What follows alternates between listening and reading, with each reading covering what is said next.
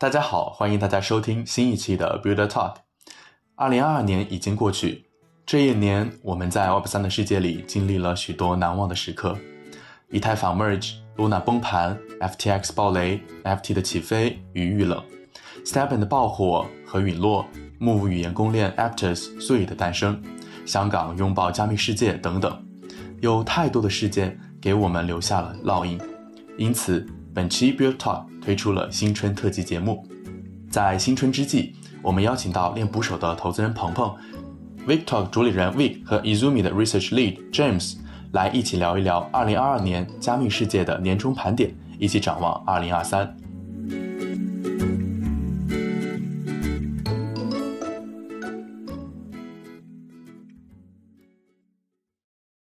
那嘉宾们可以先来打个招呼，简单介绍一下自己。要不鹏鹏先来？OK，好的，大家好，Build Talk 的听众朋友们，你们好，我是 Lawrence，大家可以叫我中文名鹏鹏。我目前在练捕手负责 JK 跨链以及基础设施的一些研究，很高兴今天做客 Build Talk 的年终盘点节目，谢谢。谢谢鹏鹏。那接下来 Vic 也介绍一下自己吧。呃哈喽，大家好，我是 Vic，然后我是 YouTube 频道 Vic Talk 的主理人，然后我一直聚焦在整个华语市场的最新热点项目和某一些聚焦赛道的一些分析和研究上。那么我也有一支自己的一级基金，去寻找一些优秀的华人创业者，并且去投资他们做的一些优秀的华人项目。所以如果各位对这个感兴趣的话，也都可以去 follow 和关注我一下。谢谢大家。好的，谢谢 Vic。那最后 James 也来介绍一下自己吧。哎，好的，呃，各位 Builder Talk 的这个听众观众，大家好，然后新年快乐！这里是 James，是 Izumi Finance Research Lead，然后我主要聚焦于 DeFi 方面，也看了很多 SocialFi、GameFi 相关的机制，现在也给各种这种 Fi 赛道的项目去做一些项目顾问。嗯，这就是我的一些基本情况，谢谢。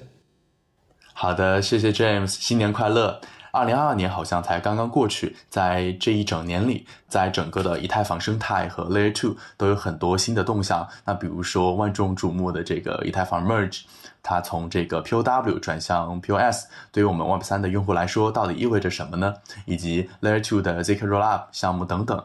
呃，大家对于这些进展有什么样的看法？那要不 Week 先来分享一下你的想法。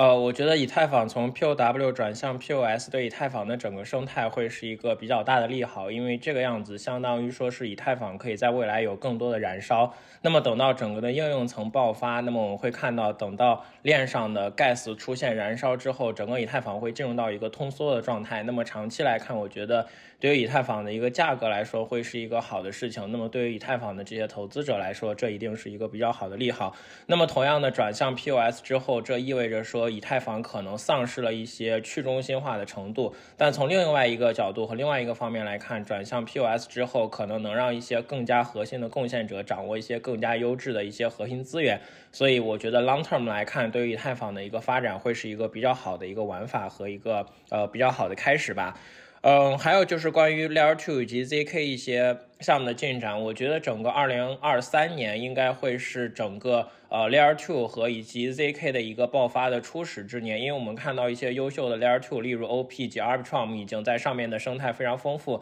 特别是 OP 最近的 GMX 以及 GMX 整体的生态已经将整个链上衍生品赛道做的可以说是已经初步具备了 DeFi 衍生品乐高的这么一个雏形。那么在这些 Layer Two 上部署的生态项目一定会在2023越来越繁荣。那么随着像呃 Layer Two，包括说 ZK 的这些发展。呃，我觉得在二零二三底层基建的一个进度一定会是非常快的。那我们也都知道，每一波 crypto 的牛市的到来，都是因为底层基建有了一些独特的创新，从而带来了一些全新的玩法，然后就迎来了整个牛市的这么一个开始。所以站在我个人的角度，我还是非常看好 Layer Two 以及 ZK 未来呃二零二三年的一个总体大的发展的。好，谢谢。谢谢 Vic。那其实刚刚有提到这个，呃，从 POW 转向 POS 给我们带来影响，呃，让我联想到最近非常火的这个 Lido。那其实对于现在大家非常追捧的 Lido 以及它的这个项目，你怎么看待？呃，它在这场事件中的发展，以及说未来的一个情况？呃，我觉得 Lido 绝对是一个比较好的一个应用层了，就是去大家可以去那个，等于说原来只必须要存三十二个以太到信标链上，现在可以就是领取嘛，就是你有多少个都可以去做存，然后去做 staking 这个操作，那肯定是大大降低了整个用户的门槛。那么这个产品我在五月份的时候也发过一期非常详细的视频来介绍。那么我觉得这是一个非常降低用户门槛的这么一个产品，而且对于这个以太坊的 staking 来说，这样做也是呃非常方便的。那么我们知道上海升级之后，整个以太坊可以是 o n s a k e 了，那么整个 Lido 上面的应用我估计会越来越多。但是我个人觉得 Lido 整个代币对于整个生态系统是没有任何的赋能的，它非常像 Uni 的 token 对于 Uni 的整个生态体系，除了比较虚的这个治理以外，好像并没有任何的这种赋能，包括说。业务的手续费收入，或者是关于本身代币的一个 staking，好像都没有任何呃比较合理和比较呃站在今天的角度比较就是 make sense 的这种呃治理的一个玩法出现。呃，所以我个人感觉这个产品是好的，但是对于这个代币，可能目前是炒作和泡沫的一个属性要大于它目前真正的这么一个实际的价值。了解，可能目前这个 Lido 属于一个过热的状态。那像刚刚你提到的这个呃 Layer Two OP 层的这个，不管是像这个 GemX 所在的这个 Arbitrum 生态，还是 Optimism 生态，你怎么看待就是 OP 层这两个呃明星公链的这个厮杀呢？对于他们现状以及未来的一些看法？呃，其实我觉得对于 Layer Two 以及说对于公链来说，现阶段已经不是说在比谁的技术好用，而是说我们要在技术到达一个标准之后，去来看哪条链上的这个应用更多。比如说，我们知道之前索拉纳特别强，但是索拉纳强有一方面是因为有 FTX 在后面一直拉盘，更重要的是索拉纳上当时出现了几个比较火爆的产品，比如说我们都知道 Sepen，以及说索拉纳上面后续出现的几个 NFT。那么同样的，这个赛道来到 Layer Two，其实我的逻辑和观点一直是一样的，就是谁的应用层更多，谁的应用更好，而且谁的这条链的技术可以支持这些应用的并发，并且对于用户来说是用户友好的。那么我觉得就是这样子一个 Layer Two，或者是这样的一条新公链，才在未来的一个竞争格局中才会有一席之地。那不然的话，如果我们还是在讲什么呃什么 Gas 手续费低，什么 TPS 高，然后去说一些我的什么样的技术让用户根本就听不懂，或者是我根本就不理解，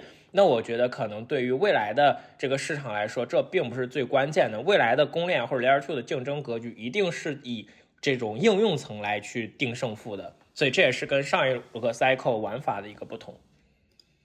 谢谢 Vic 的分享，确实可能 Layer Two 还是说其他的公链，更多的是在这个应用生态里面去竞争格局。然后如果有一些明星的一些项目跑出来，比如说 Solana 上的这个 Stephen，可能会拉起整个链去起飞。那谢谢 Vic 的分享。那接下来想听听 James 的看法。哎，好的，像刚才威克提到，就 POS，呃，这个以太坊从 POW 转 POS 之后，实现了一个通缩机制，包括最近几天整个市场回暖，然后链上活动的增加，也让这个通缩的机制更加明显。包括今天看到，其实以太坊这个发行的总量其实已经，呃，又回到了一个通缩状态，比转 POS 之前的总量是下降的。然后包括近期这个上海升级的叙事，也带火了一整个这个 LSD 叙事的这些赛道代币。比如说有 Lido 啊，比如说 FXS 啊，比如说 SSV 啊之类，还有 Rocket 之类这样的代币，然后最近都有比较大的市值上涨。就整体的这个以太坊这个底层基建的一些趋势，肯定还是在贯彻未来整个币圈发展的一个核心的一个逻辑。然后另外一个点就是 ZK Rollup 的这个一些 Layer Two 的这个发展。其实我们今年在 Q 三的时候跟一些 ZK Sync、Scroll 的这个投资人去沟通过。他们了解的项目进展是这个测试网之类的对外公开的这种测试环境，其实都应该是在二三年的 Q 一去上线的。但是我们都看到了，由于这个 Aptos 呃这个的上线的火爆程度，然后极大的推动了这些其他的 Layer Two 的公链，就是像 Aptos 在 Q 三的上线的带来的火爆的这个市场热度，也极大的推动其他这些呃底层 Layer Two 公链的一些呃项目的进展，像 ZK Sync。嗯，就在今年 Q Q 四的时候，提前上线了一个测试网，但是想必一些开发者朋友都比较了解，这时候的 ZK Sync 它并不是一个完整的呃测试网环境，真正的这个完整的测试网环境还是在今年 Q 一才能真正的上线，但是想必项目方当时也是为了这个赶一个整个市场的热度，去提前把这个上线事儿呃往前提前了一些。那所以说，但是今年整体的这个发展逻辑，这个 zk roll 会是非常大的一个趋势，包括它整个这个公链，呃，整个这个呃公链呃上线之后，它整个生态应用环境是一个怎么样的发展呃势头，然后它底层的这些技术创新又能带来哪些应用层面的这个巨大的突破，这都是将是我们拭目以待的一个发展的方向。对我先简单聊这么多吧。好，谢谢 James 分享。刚刚你有提到，像上海升级的之间也去带动了 LSD 的整个叙事，包括像 Frax、Lido、SSV 现在都炒得很火热嘛。比如说，在这个叙事中有没有比较看好的一些项目，以及说你可能觉得现在是有一些过热的一些项目情况？嗯，整体上比较看好项目，一个就是大家的都知道币圈一个逻辑，就是赛道肯定要投龙头，就是所以 Lido 这个本身的这个龙头地位目前还是比较稳固的。呃，所以说它是呃整体上是一个比较好的投资标的，当然这不是投资建议，就是大家还是要自己去做调研，然后这跟具体时间节点有非常大的这个关系。然后另外一个它非常大的一个竞争者就是这个 Frax Frax 利用它整体这个代币经营体系设计一套比较复杂的它这个 Liquid Staking Derivative 的产品设计，然后目前来看它也是后来居上者里这个成长速度是最快的一位，所以说它能不能在未来对 Lido 这个龙头地位产生一定的冲击呢？我觉得这个希望还是有可能的，包括它本身这个本身就是一个龙头 DeFi 项目的这个发展逻辑，包括这个团队在未呃在过去两到三年内，它的这个 deliver 的这个速度一直是有一个比较好的保证的，产品的迭代速度和产品的创新力都也都是业界非常公认的，所以说它在未来能对一些模式比较简单的这些 liquid staking 的产品产生一定冲击，我们觉得是有一定信心的。好的，谢谢 James 的分享。那最后也想听听我们呃鹏鹏的想法。确实，过去的一年对以太坊来说是十分重要一年。那以太坊的合并也意味着以太坊从之前的工作量证明，呃 POW 机制转向了验证者证明的 POS 机制。那在这之前，二零年底，以太坊激活了这个 Beacon Chain，也就是我们熟知的这个信标链。那你可以在那时候把你的 ETH 质押到这个信标链里面，它的作用其实是在测试以太坊这个 POS 的稳定性。那到了一定难度大单之后，新标链会和主网合并，也就是我们说的这个 merge，而你质押的这些 ETH 也可以在接下来的上海升级里面提出来。那对于关注能源消耗的小伙伴来说，这肯定 POS 肯定是更加环保的，它可以让以太坊减少百分之九十九的这个能源消耗。那在安全性方面，POS 比 POW 更好的地方在于，你可以知道你的验证是谁。那如果有人想要攻击以太坊，就可以更早的发现。另外，合并之后，它以太坊接下来也会有数据分片，EIP 四四八八，也可以给 Low Up 带来更低的一个使用成本。那提到 Low Up，整个二二年有很多 Low Up 都有很不错的建在。那以 OP Low Up 为例，目前在 Upstream 跟 Optimism 有几十亿的 TBL，那他们也有。各自繁荣的应用生态。我记得上个月，以太坊 Layer Two 的 TX 还一度超越了 Layer One。那在 JK Rop 领域，随着这个零知识证明技术的成熟，越来越多的呃 JK Rop 他们也开启了自己测试网。今年他们应该都会上线自己的职网。我记得 Vitalik 也写了一篇不同的类型 JK VM，相信未来我们也可以体验到完全以太坊等效的 JK VM。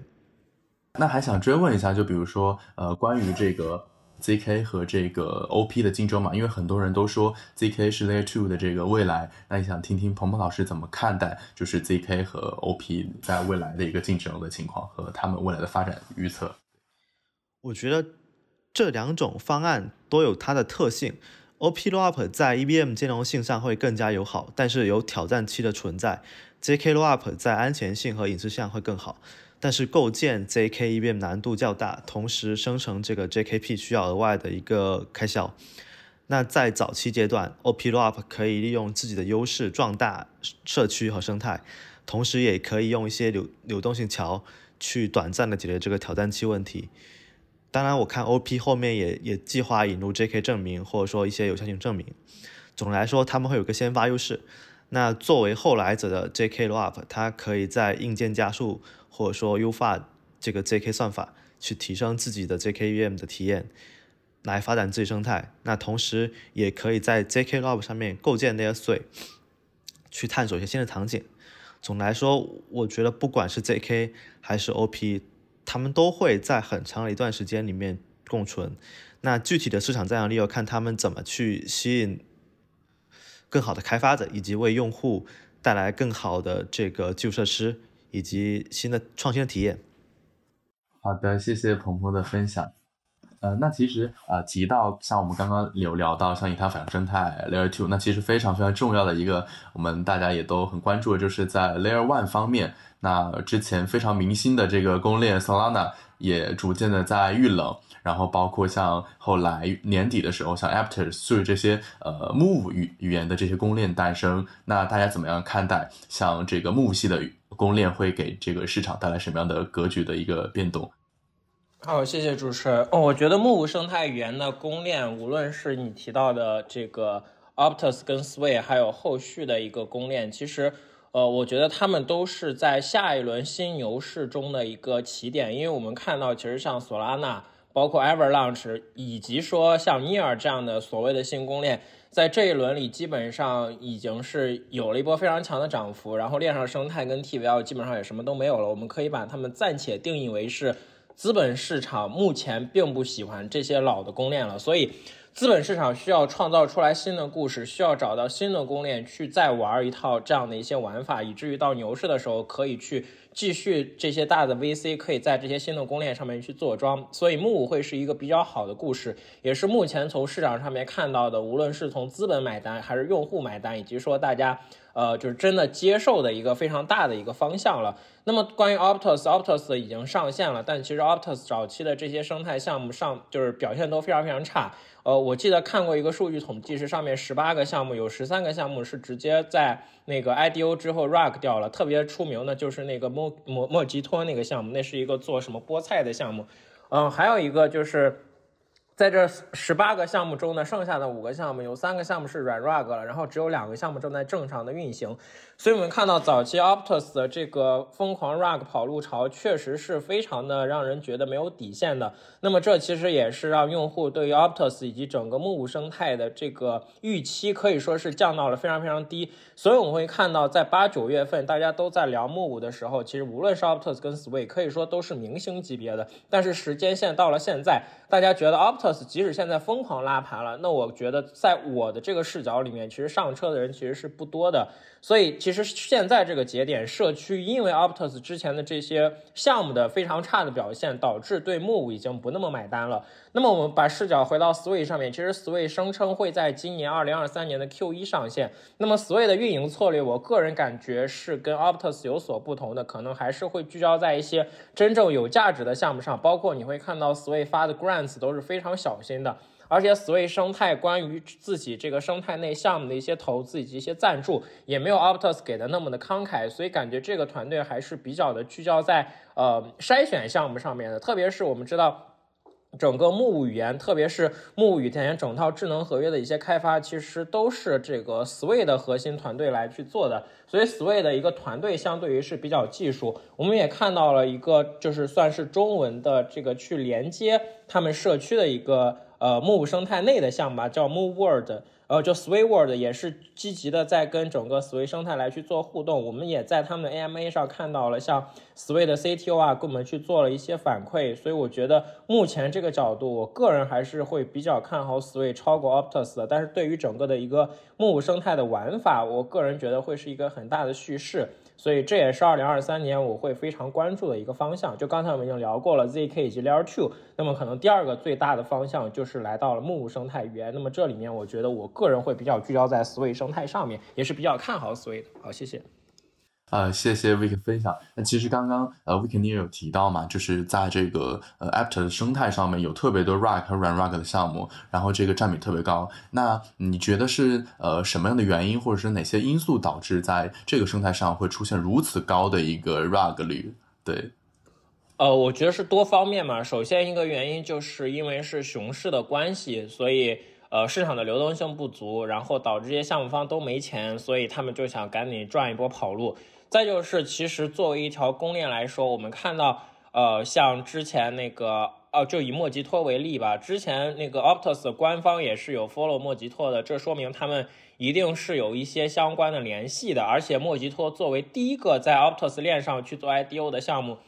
我个人觉得，如果它跟官方没有任何的关系，我是有点不信的。那么这样的一个项目都出现了 rug，而且这个项目已经有点可以说毫无底线了，在 rug 之后还要发推文告诉大家因为什么我们 rug 了，就是这是一个非常离谱的事情。所以这就是说明整个 Optus 上面的一些开发团队到目前为止都是来割韭菜的为多，根本就没有一个认认真真想去发展的。你来看到 Optus 从整个的十一月份到现在上线，链上没有一个可以说特别合理的。这种项目正向运转起来，当然因为也是熊市的关系啊，呃，但是我们看到这么多 rug 的项目，你是必须要是官方自己要从项目身上找问题。虽然你是一条公链，但是在一个公链生态起始的初始，如果你没有办法让自己链上那些项目回归到一个正常值，你可以 rug 可以出问题，也可以说我们失败了，但是你不能大部分的项目都出现这样的问题，不然大家会对你这个项目整体。呃，会有一个非常大的一个就是不信任的，特别是这些呃，现在已经是熊市，都是一个存量市场，这些老韭菜每个人精的都跟猴儿一样，你出了这样的事儿，后续谁还敢重仓去缩呢？所以我个人感觉会有一些就是信信任心的一些影响。对，了解了解，呃，谢谢 Vic 的分享，那也想听一听 James 的看法。嗯，好的，谢谢主持人。然后我补充一下 Vic 刚才讲的，其实。呃，不光是 Aptos 上线之后，各种各样项目 rug 的这个事件，能看出整个生态的一个不稳定性。其实像 Aptos 本身，整个上币就是发空投上币这个行为本身，在当时的币圈都引发了巨大的争议。就一个是它发空投规则的这个之简单，然后它规则这个朝令夕改，本身可能前一天这个空投规则都还没有写在这个整体的这个计划方案里，结果第二天代币上线前，然后突然就开始又决定要发空投。然后包括当时这个他一开始没有公布空投规则的时候，整个社区啊，然后 Twitter 上对这个项目的声讨，也可能是直接导致他又突然去加了这些空投规则，呃，补充的一个重要的一个因素吧，就导致他整个网络还有代币上线的这一段时间都是一个非常，呃，跌宕起伏，或者说是充满了不确定性。呃，这对于整个币圈来说，不确定性其实是对于投资者来说是一个最大的问题。你本身项目对自己整个代币啊，然后对你的整个呃这个生态的管理的不到位，然后让本身对你这个生态的一些相信者、支持者损失了大量的资金。其实我觉得这这是会有一些非常长期的影响的。但是我们又聊到 Aptos 和 Seal 这些本身，呃，在上一个周期，它其实最后呃背后最主要投资者也都是大家所熟知的 FTX、Alameda Research。他们最近的崩盘也对两个生态产生了非常负面的影响。呃，我听到的数字是 Seal 的背后实体 Mr. Labs，至少在这个 FTX 崩盘这件事上，至少直接损失了一亿美金以上的资金。这也直接导致了他们对生态项目上这个甄选或者说发 grant 这个谨慎度上的一些提升。然后包括就是经历了 Aptos 这么多项目 Rock 之后，Seal 它现在我们了解到，它对这个项目的这个甄选。它其实更倾向于一些在传统，呃，以太坊生态里比较有知名度的这些靠谱的老项目，然后他希望去花一些 grant 的资金，让这些呃比较蓝筹的 DeFi 项目啊，或者应用层的项目去做一个迁移，而不是说更多的去扶持一些新兴的项目。其实我觉得这个思路上是没有任何问题的，一个是能保证这些呃。大项目迁移过去之后运运营的稳定性，另外一个也能保证它自己生态的一个可预期性和稳定性，也同时保护了它自己生态的用户和一些投资者。对我觉得这些逻辑是没有问题的。但是本身这个 FTX 崩盘对于它未来这一年的这个影响到底有多大，我还是抱着一个比较怀疑的态度。嗯，好，谢谢。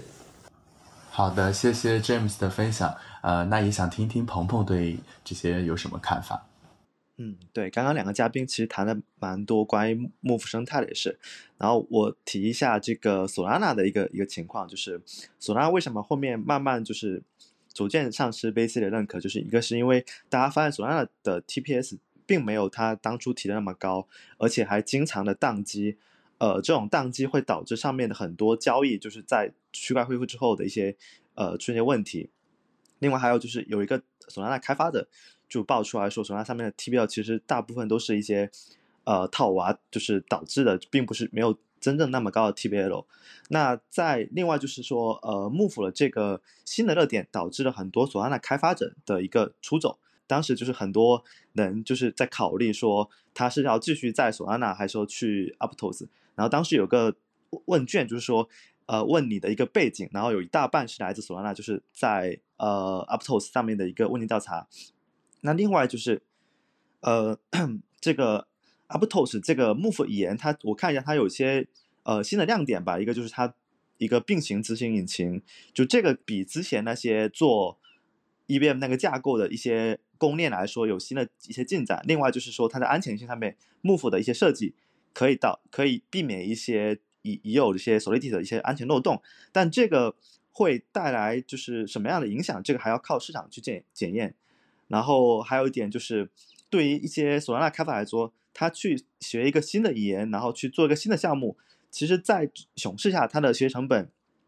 没那么高，呃，一旦成功了，就是可以获得一个财富机会，所以 ROI 相对是比较高的。那他们背后的这些投资人也想复制，就是在索纳上的一些成功经验，呃，我觉得可能是这些原因吧。谢谢鹏博的分享。那其实，在过去的一年里，那其实除了像这个呃 Layer One，然后 Layer Two 和以太坊的一些动向，那其实也有很多这个重大的事件引起了人们的关注。那比如说去年非常非常大的一个事件就是 Luna 爆雷的这个事件。那大家怎么看这个 Luna 爆雷事件，以及说这个给我们带来什么样的启示？那首先想听一听呃 Vic 的想法。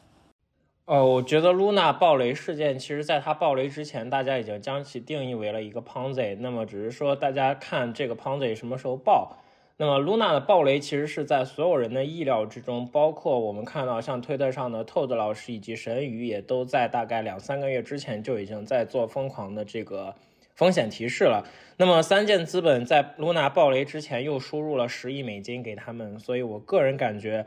卢娜爆雷事件呢，就是已经知道它要爆了，但是这些操盘的人是已经是没有办法，就可以说是无力回天了。那么这样的一个玩法，就像我们告诉了一个道理，就是虽然 crypto 的每一波牛市都是由各种各样新的 Ponzi 玩起来的，但是一旦这个 Ponzi 玩大了，是根本就控制不住的。那么这在一定层面上面，其实向大家来去说了，是这个行业其实是需要一点的监管。那么另外一方面就是说。大家在冲这些盘子的时候，也是必须要带着一定谨慎的一个呃思路去看的。包括我们看到 Luna 里面其实有非常多的钱，包括像韩国一部分养老金的钱，还有韩国非常多顶级 VC 的钱都在里面。就是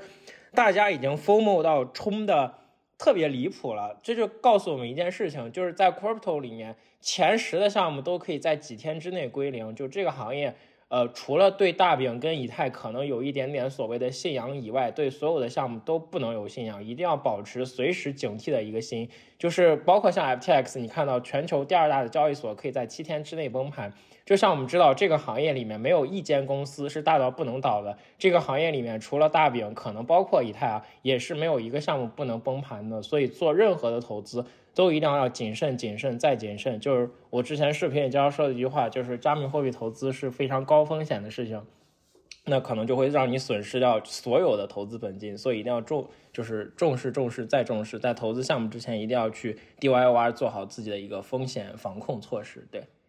谢谢 Vick 的建议。那刚刚正好 Vick 你有提到 FTX 爆雷事件，那这个其实也是去年非常轰动一时的事件嘛？那你觉得 FTX 爆雷事件给我们不管是 Web 三的这个 user 还是 builder 带来哪些启示，以及说我们之后有哪些需要注意的地方呢？我觉得这个事情说明了呃几件事情嘛。第一个就是首先在一个没有监管的前提下。所呃非常多的钱聚焦在一个人或者聚焦在一个公司手里的时候，就一定会出现资产挪用的情况，这个是毫无疑问的。就是不要讲什么仁义道德、什么信，这些都没有用。如果没有监管，很多钱聚焦在一间公司或者一个人手里，一定会出现所谓的一个资产的一个挪用。那么这就向我们说明了一件事，就是我们还是要在 Web 三里面自己的资产自己把握。所以，用户一定要是学会使用硬件钱包，以及说学会使用如何在链上去保护自己的资产。不然的话，你还是把钱放到中心化交易所里，说不定哪天这些看起来现在大到不能倒的交易所，哪天就像跟 FTX 一样瞬间崩盘了，这些都是非常有可能的事情。再就是我们知道 FTX 做了非常多的一些周边，包括像去赞助 F1 赛车呀，还有会赞助一些比赛，包括去赞助一些 NBA 的球场等等。呃，不是，那是 crypto.com，我记错了。反正就是赞赞助了很多，就场外的一些周边，嗯，所以我们就会看到，即使是这么厉害的一间公司，都有可能在每一天内归零。所以还是我刚才说的那一点，这个行业里面没有一间公司是大到不能倒的。对，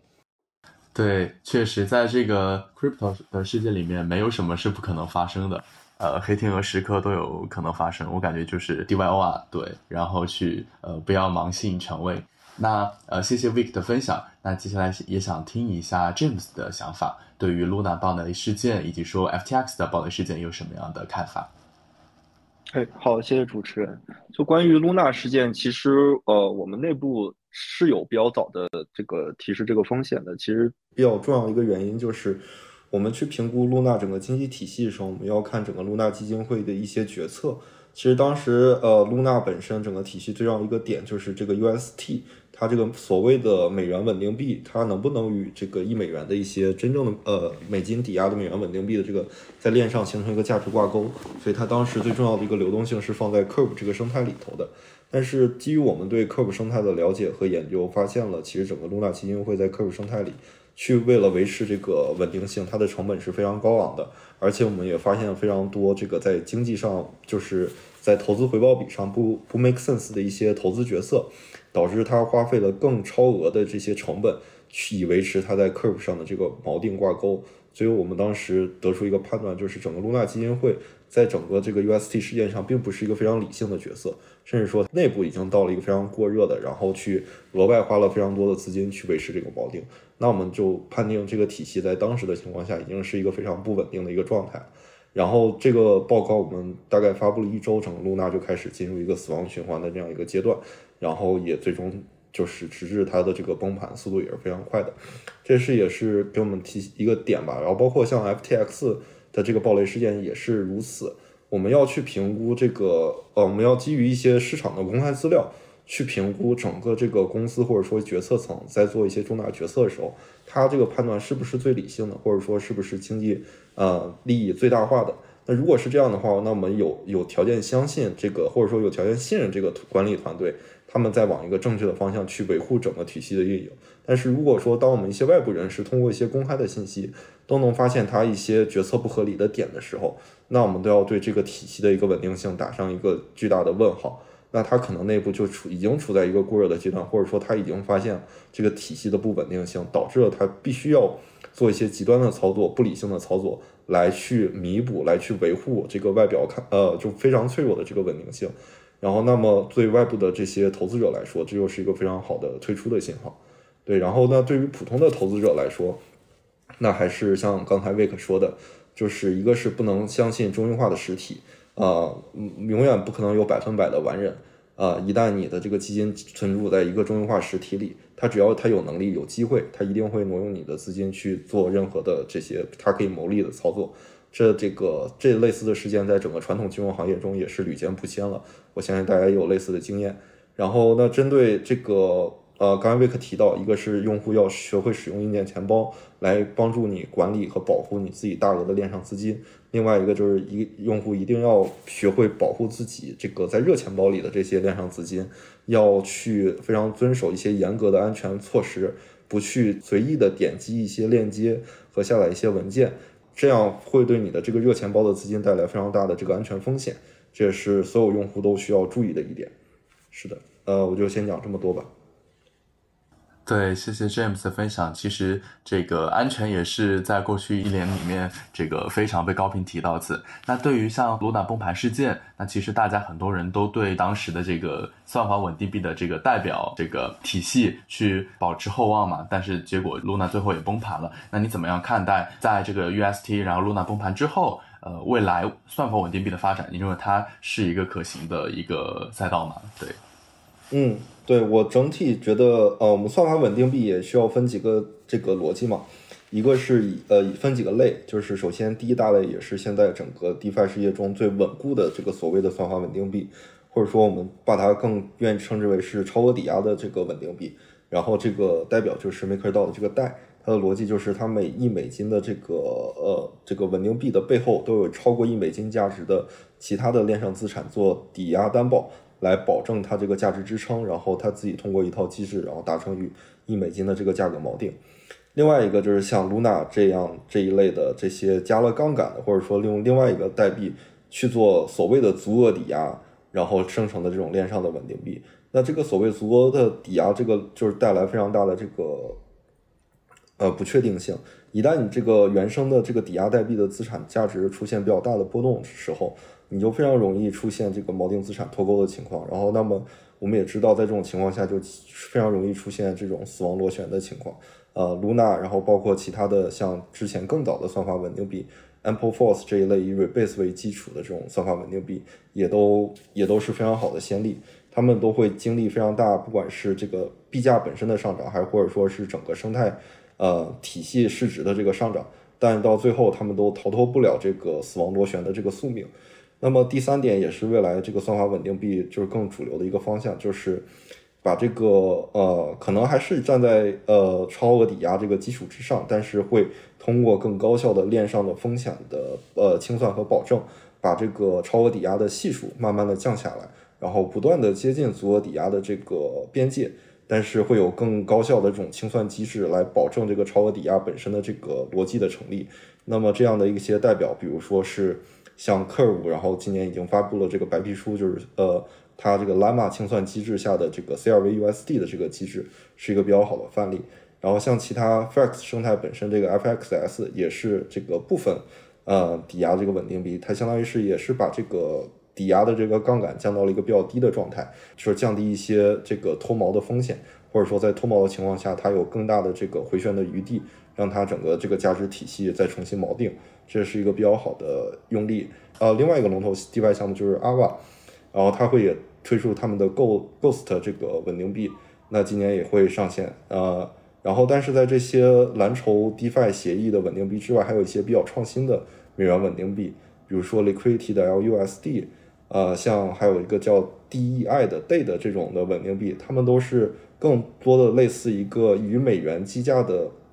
这个投资债券的一个形式。最后还是有一美金的这个资产在里头，但是这个美金资产最后会变成一个投资属性的生息资产，在一定程度上回报他们的投资者，然后同时也能保证他们一美金的这个偿付性。这也是未来 DeFi 稳定币的一个发展的方向。但是这个发展方向，它的这个市场的市值目前看不会非常的大，因为它毕竟链上它是属于一个链上呃投资产品的一个种类，它本身这个赛道的这个市值现在有一个比较低的天花板。那么他们在属于这个赛道里的一个细分分支的投资品选择的话，那它的这个呃整体的赛道规模也是会受一定的限制。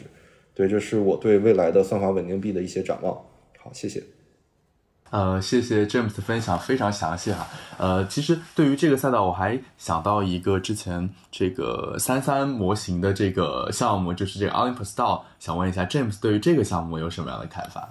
嗯，Olympus DAO 其实是 DeFi 行业当时引领了所谓 DeFi 二点零创新的一个非常大的一个浪潮吧。那首先，三三机制并不是这个 Olympus 首创，它其实最早，我觉得它还是原生于这个 Ample Force 类似这个 Rebase 机制。就是相当于，呃，当你币价超过一美金的时候，它就不断去增发。然后理论上，它假设这个市场是一个充分博弈市场，然后每个投资者都是一个理性投资者。当你这个价格高于一美元的时候，获得增发代币之后，所有投资者都会选择卖出代币，然后这样你的这个币价会降低，直至降低到一美金，或者说降低到一美金以下，然后再进行通缩机制，然后来保证这个，来保证这个与一美金的这个价值锚定。但是我们都知道，这个市场永远它不可能是一个充分竞争市场，或者说每一个投资的人他都不是一个理性投资者。那最后出现的情况就是，所有人去获得这个高于一美金价格的这个代币的时候，然后去吃大的增发，那同时他手里这个代币的市值会无限的膨胀下去。然后像 OHM，它又设计了一套这个非常创新性的 Protocol on the Liquidity 的机制，来去让这些投资者有更多折价的机会去购买它的代币，那就进一步增长了。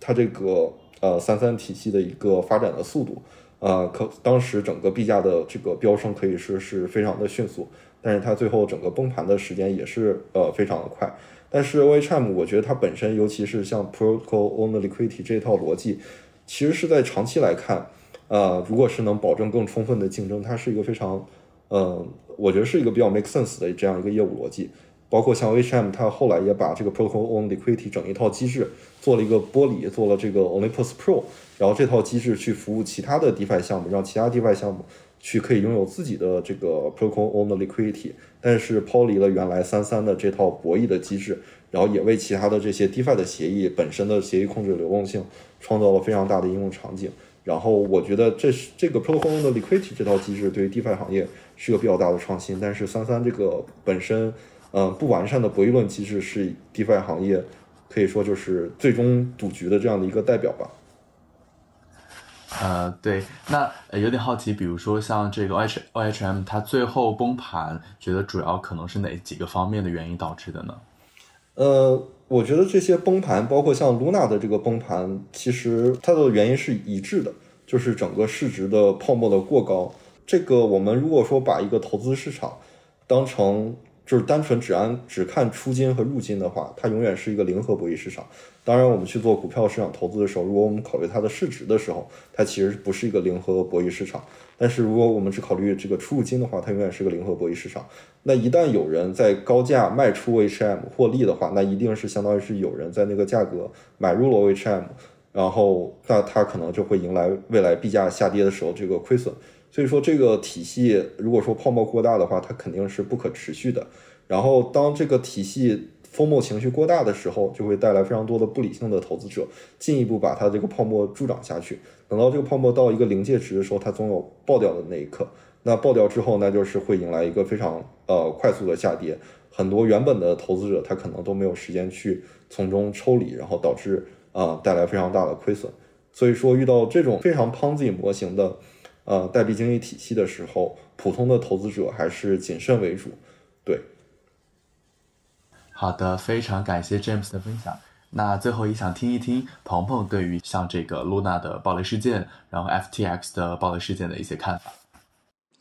OK，其实这个我我觉得 Luna 的这个暴雷其实很大程度上就是取决于他们 UST 的那个百分之二十的那个呃利息的一个设计。就这个 Anchor 这个产品最开始是在二一年推出来的，那时候。呃，市面上有很多这种，就是你可以理解为 DeFi Summer 的一个延续，就是还有很多就是呃几百分之几百 APY 的一个收益。那那时候很多人就会从那边去借钱去去挖矿，所以整个 Anchor 是有收益，因为它可以赚这个利差嘛。但是到了后面行情下跌的时候，慢慢的市场上没有那么多的矿可以挖了，呃，它依然要提供这个百分之二十收益，意味着他其实是要自己去出钱补贴这个呃存款人的收益。那当时 Taylor 基金会其实他们也采取手段，比如说一开始是通过 Ankle 的这个国库去补贴，后面他们做了一个 LFG 的一个协会，通过去不断购买 BTC，他们认为只要 BTC 能够呃上涨，那这个模式能持下去。那后面也发现了，当这个 BTC 也不断下跌的时候，他们抵押资产也抵挡不了负债增加，所以就抵不住。那其实对对于我的一个启示来说，就是说，如果你作为一个 Layer One 的公链，你的在基础上你不应该太庞氏，就是你不能通过一些不可持续的激励去去建立在这个基础上。那因为你当时是有在 Taylor 这个公链上有很多呃生态，它其实是跟你的不太那么 DeFi，它有些游戏有些 MT 市场，那你的这个崩盘导致这些开发者他们也同样是无辜的。另外就是对用户来说，你要知道你在投资的是一个什么样的项目。并不能就只关注它背后有多少的呃知名的投资人呐，然后它在经济景气的时候，它不断的螺旋上升，你就觉得呃因为上涨给你带来信仰，然后而不关注它整个的具体的经济机制是怎么样去运行的。其实这样的模型在这种很多你可以看到很多这种比如国内的一些一些这种金融案例，比如说明天系，你就就可以发现其实很类似的。那另外就是当时这个很多人已经对它。做了一个就是统计，就是说你的国库继续补充，可能只补贴到二二年六月份，你就要崩塌。那实际在崩塌之前，大家已经就是他已经就是呃不断有人去 f o l f o l 它。然后另外就是呃也有很多研究员提议，就是说你去可以去降低整个的利率，然后来来维持这个东西。但是包括当时。呃，苏主啊，很多人其实也也没有想到行情会突然变那么差，比特币会突然下来那么快，这也是过高的杠杆带来一个影响吧。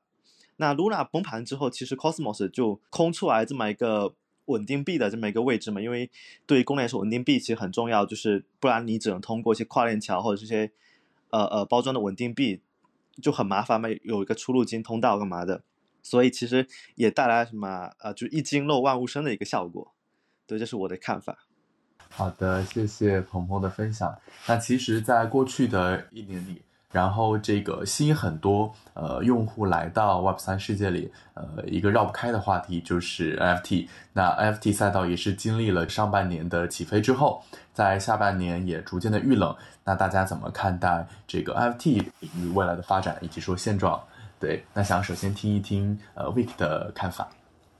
OK，其实 NFT 最近是迎来了一波小阳春的，我们看到了一些 像蓝筹的 NFT 项目，例如 BAYC 啊，包括 Azuki、CryptoPunk 啊，都是有一波比较不错的一个拉升的。我个人还是非常看好 NFT 赛道的。首先就是 NFT 赛道它足够简单，可以吸引非常多的圈外流量，而对于 Web 三以及 Crypto 行业来说，流量是最为重要的，所以这也是我持续看好这个行业的一个原因。那么从 NFT 的细分赛道来看，我们看到无论是 NFT 的聚合器，以及说 NFT Fi、NFT Fi 细分里面的像 NFT 借贷啊，包括说像这种 NFT Fi 类似的一种像 Ponzi，比如说 a s c a b l u s 还有一些像 Abacus 之类的估值模型，其实包括说一些碎片化的玩法，就是先把 NFT 碎片化，再去做一些 DeFi 的操作。其实，在最近的这大半年里的一个发展都还是非常不错的。我们也看到了，像整个 NFT 市场的一个交易量也在逐步的往上涨，特别是一些 NFT 的聚合交易平台也都是各有特色。可以说，这个赛道目前特别特别卷。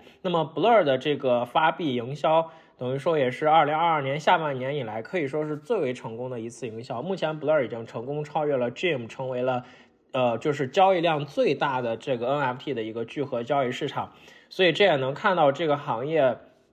这个赛道的一个持续的发展吧。那么对于一些 NFT Fi，我个人是会觉得这可能能够成为下一波牛市的一些起点，因为首先这个赛道可以吸引非常多的这些用户。那么这些用户可以做很多很多的操作，那么等到牛回速归了，这些用户手里的流动性多了，钱多了，那么就一定会玩到金融的玩法。所以到那个时候，我们看到一些 NFT Fi 不仅仅是包括于借贷，可能一些基于这种 NFT Fi 的 Ponzi 项目可能会非常非常多。那么那个时候可能会是这个赛道的一个爆发。不过目前来看，这些都还为时过早，目前还是以 PFP 头像为主的一个。主流的 NFT 玩法，特别是我们也看到，无论是像 BAYC 系列，还是像 Memeland 系列，也都是可以说，现在买这些头像类的 NFT，一定要是买那种可以说会生小孩的，比如说 BAYC 变成 MAYC，后来又有了空投猴子地，那么明天又会出那个下水道游戏。Memeland 先是一个土豆，然后后来有船长，然后可能后来还会有什么打金去发币等等，就是我们现在去投资这种 NFT 项目，可能会聚焦在这些。可以生小孩的这些项目上，因为这样子可以代表着你可以源源不断的来去获取到更多 NFT 的一个权益，所以这可能是目前关于头像类的一个，嗯，如果说要赚钱的一个比较好的玩法，对。但是这个行业或者这个赛道，目前我觉得还是比较的早期，那么可能还是会需要时间的发展，包括说带来更完善的基础设施和带来更丝滑、更简单的一些用户交易体验，这样可能才会更好。好，谢谢。呃，谢谢 Vic 的分享。其实 Vic 刚刚有提到一个，在 FT Five 赛道中，这个 Blur 通过一系列的营销事件，然后去超越了，一举超越了 Gem，成为这个聚合器里的龙头。那呃，你觉得在这个呃 Blur 的营销事件中，最关键的是哪些方面，以及说哪些这个它的一些这个关键节点和步骤，让它坐上了这个宝座呢？首先是我觉得这个产品做的是没有任何问题的，就是产品是一切的基础，包括说我之前也讲过，经济模型最多只能是锦上添花，它不可能帮你的产品去做一些 雪中送炭或者是逆转的事情。首先，整个 Blur 的产品做得很好，其次 Blur 的每一个时间节点都踏得非常的准，就是你看到这一轮 Blur 马上要发币，哎，踏上了这波 NFT 的一个小牛。那么上一次其实也是一模一样的，大概在。去年的八九月份还是多，我记不太清具体的时间了。我记得那个时候也是 NFT 市场有所回暖，所以 Blur 又去说，哎，我要发币了，我要空投了。然后空投的一个玩法也是非常的吸引人的。就是我觉得第一是产品没有问题，第二是它踩在了正确的时间节点上。第三是它的这套玩法足够的吸引人，而且它的这个玩法等于说你想开宝箱就需要你来我的平台去做 listing，或者是你去买买一些 NFT，所以也在一定程度上带动了用户去使用 Blur 去做交易，就是这是一个连锁反应。首先产品没问题，其次你的空投规则、空投时间卡在了牛市的这个节点上，然后你的一个空投的规则又是说大家必须要在上面去呃上架或者是去购买才可以，所以这样的一个连环螺旋就让这个项目就逐步的跑起来了，所以它现在超过了 Gem 成为了第一。对，好的，谢谢 Vick 的分享。那接下来想听一听 James 的看法。哎，好的，谢谢主持人。我先补充一下威克刚才对这个 Blur 这个产品的分析。呃，除了刚才威克提到这个本身底层产品的这个用户体验的这个呃卓越性，呃是它的一个基本盘。然后另外，我觉得它做的最好其实就是它整体这个所谓空投盲盒的这个设计。呃，其实对比一下之前的两个 marketplace XY2 和 LooksRare，他们两者更采取的是类似一个交易挖矿的这样的一个形式。但其实老币圈人其实都知道，交易挖矿在这个币圈其实是一个呃比较比较老的一个机制了。当时最早是 Fcoin，是 Fcoin 交易及挖矿整个模式的爆火，然后呃给币圈引入了这种什么叉叉级挖矿的这个营销的逻辑。但是我们都知道，如果是单纯的交易级挖矿的话，对于这个交易平台来说，它更多带来就是短时间的一个交易量的呃骤增，但同时它更多的都是这种呃量化团队做的这种刷单的交易，它并不是真实的这个成交者去提供的这种就就是真实的交易量。那么最终的问题就是，如果说当你这个挖矿的收益逐渐降下来时，那么它一定对应的是你这个交易量的一个骤减。因为说，当这些量化团队觉得这些交易的成本，呃，没有办法去博得一个更高的这个挖矿的收益的时候，他们就会选择退出你这个平台，不再去进行这些刷量的挖矿行为。那么对于 Blur 来说，它做的最好一点，就是它相当于是从交易级挖矿转向了流动性挖矿这样一个逻辑。呃，大家都知道，在 DeFi Summer 的时候，流动性这个 LP 挖矿其实是一个非常主要的这个核心逻辑。就是大家去在一个 DEX 上去提供流动性资金，然后靠你获得这个 LP 代币，然后抵押进去，然后获得这个流动性挖矿的激励。那 Blur 它是怎么做的？Blur 它是呃，它的这个空投的预期更多是让用户去做 listing 和 buy 两个动作。那大家都知道，在这种呃这种 market 呃 NFT 的 marketplace 上，它都是一个订单簿的这样的撮合模式。你必须有人去挂单，然后有些人去报价，那最终才有撮合的这个可能性。那么本身 listing 和挂单的这两类用户才是整个 marketplace 最真实的交易量的提供者。那相当于 Blur 它相相比于 XY2 和 LooksRare 最大的用户提升就是，它把这个补贴补贴在了真实流动性的提供上，而不是补贴在了这些量化团队去这个 wash trading 的这个交易成交之上。那么对于 Blur 整个这个产品逻辑来说，就是带来更多的真实的用户和真实的交易量，这也是它为什么目前整个基本面、整个数据都非常好的一个最主要的一个原因。对，然后那提到整个 NFT 的赛道发展逻辑，我也是呃比较看好2023年整个 NFTFi 整个赛道这个发展的一个空间的。一个是首先，呃，NFTFi 整个赛道这个市场门槛肯定还是受整个 NFT 这个市场，嗯，天花板的影响。那么呃，如果在二零二三年我们迎来一个 NFT 市场比较大的爆发的时候，一个带来更好的流动性，一个是带来更多的这些外部的投资者，他们进到这个行业之中，肯定普通的这个购买交易是一个比较基础的选择。但是对于所有的专业的这些交易者和一些金融从业人员，那么他们一定会选择用更专业的一些金融辅助工具，不管是 lending 啊，还是加杠杆的一些行为，去参与到这个市场当中。那么对于届时的 NFT 赛道来说，会迎来一个比较大的爆发，而且在明年，我们也不在不同的这种呃 NFT 的这个叙事逻辑在往一些 Layer Two 和其他供应链上去蔓延的时候，我们也能看到一些呃 NFTFi 底层这些设计机制和这些 Layer Two 的一些高性能相结合的点。那么对于 NFTFi 的一些产品设计逻辑也会带来一些比较大的提升。那我们届时就会可能看到一些比较比较在目前可能以太坊主网生态不太可能实现的一些 NFTFi 的产品设计逻辑。那到时候会有一些更比较有意思的玩法，跟整个 NFT 赛道结合起来，会迎来一个比较大的爆发。好的，谢谢 James 的分享。那最后也想听一听鹏鹏的看法。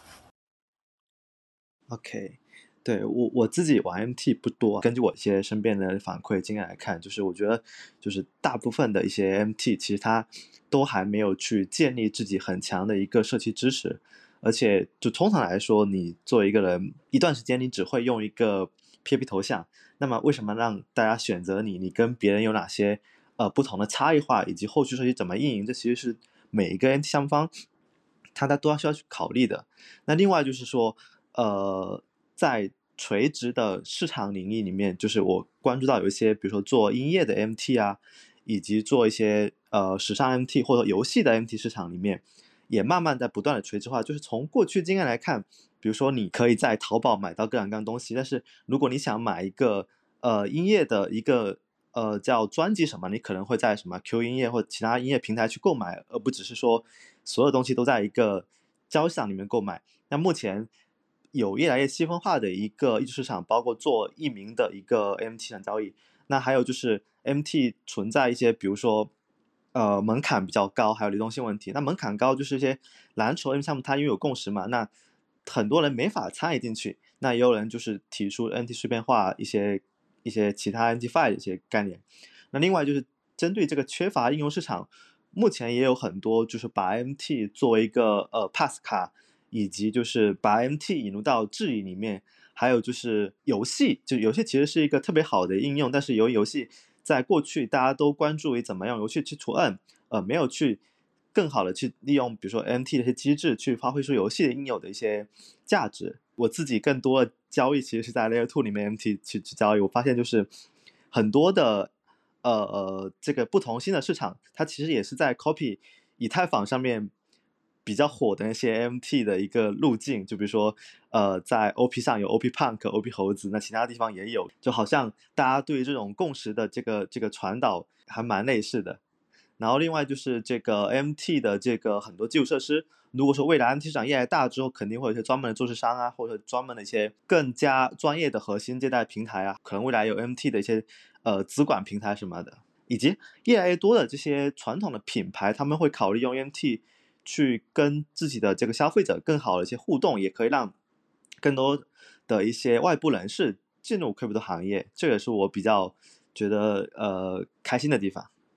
呃，谢谢鹏鹏的分享。那其实想追问一下，因为刚刚鹏鹏你有讲到嘛，你在玩这个 Layer Two 的 NFT 比较多，比较好奇，像这个 NFT 它的这个价值其实是取决于人们对它的这个价值共识嘛。那目前像 Layer Two 或者说其他公链上有没有跑出一些这个比较好的 NFT 项目？然后它有一些创新的玩法，有一些创新的机制，是和这个以太坊生态上的一些 NFT 的项目有一些不同的点，对。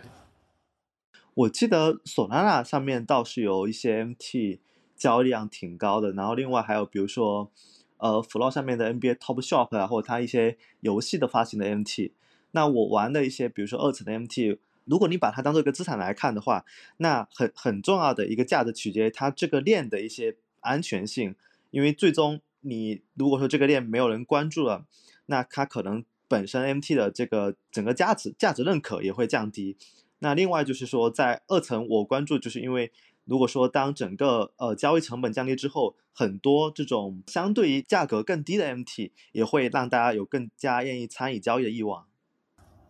了解，谢谢鹏鹏的分享。那其实啊，刚刚大家在前面的一个分享和讨论中也提到了。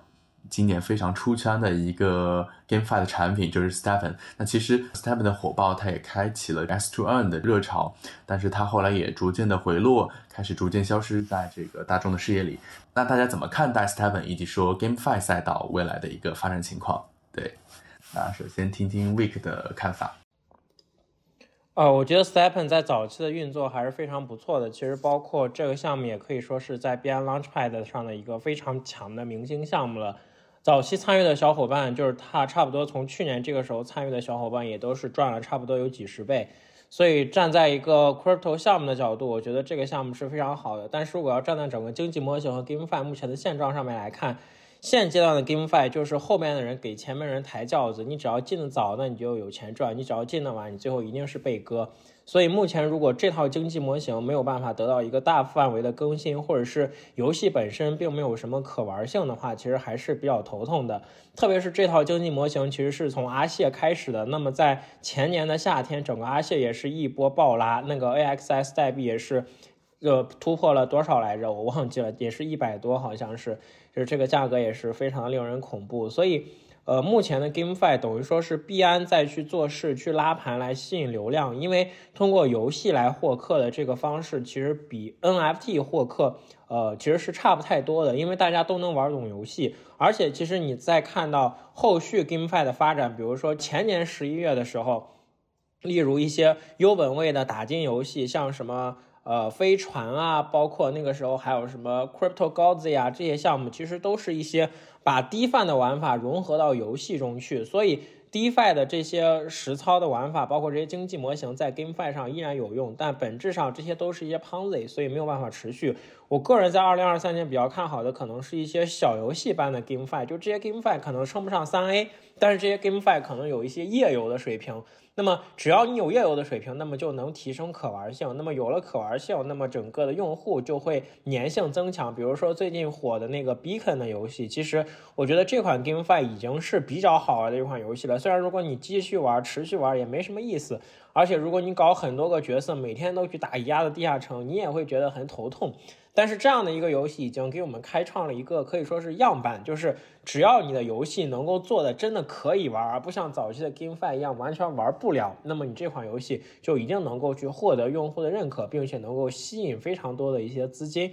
所以我觉得对于二零二三年来说，网页式的 GameFi 和小游戏类的 GameFi，我个人会比较看好。那么三 A 级的游戏可能还需要尚需时日吧。对，谢谢。了解，谢谢 Vic 的分享。其实现在也越来越多的人。开始对 GameFi 的期望变成 X to Earn，变成 Play and Earn，就是游戏的可玩性也是大家非常重视的一个指标。那接下来也想听一听 James 的看法。哎，好的，呃，对，关于 Play to Earn，其实我的这个观点是比较明确的，因为我本身觉得这一套经济体系是立不住脚的，它本身就是一个比较盘式的 Ponzi 的一个模型，套上了一个看似有一定用户门槛的一个小游戏的这样一个模板。然后让大家觉得我们不是在玩一个盘子，但大家本质都是在玩盘子，只是说盘子套上了一个游戏的外表罢了。那对于早期的阿谢，然后呃，其实就是非常一个典型，就是非常典型的 Ponzi 的一个模型，必须不断的有外部玩家的进入，然后去购买这个这个体系内生成的这个 NFT 宠物，然后让前期的玩家不断的有一定的获利，那这个体系才能不断的运运转下去，那就是一个非常典型的 Ponzi 的一个模型。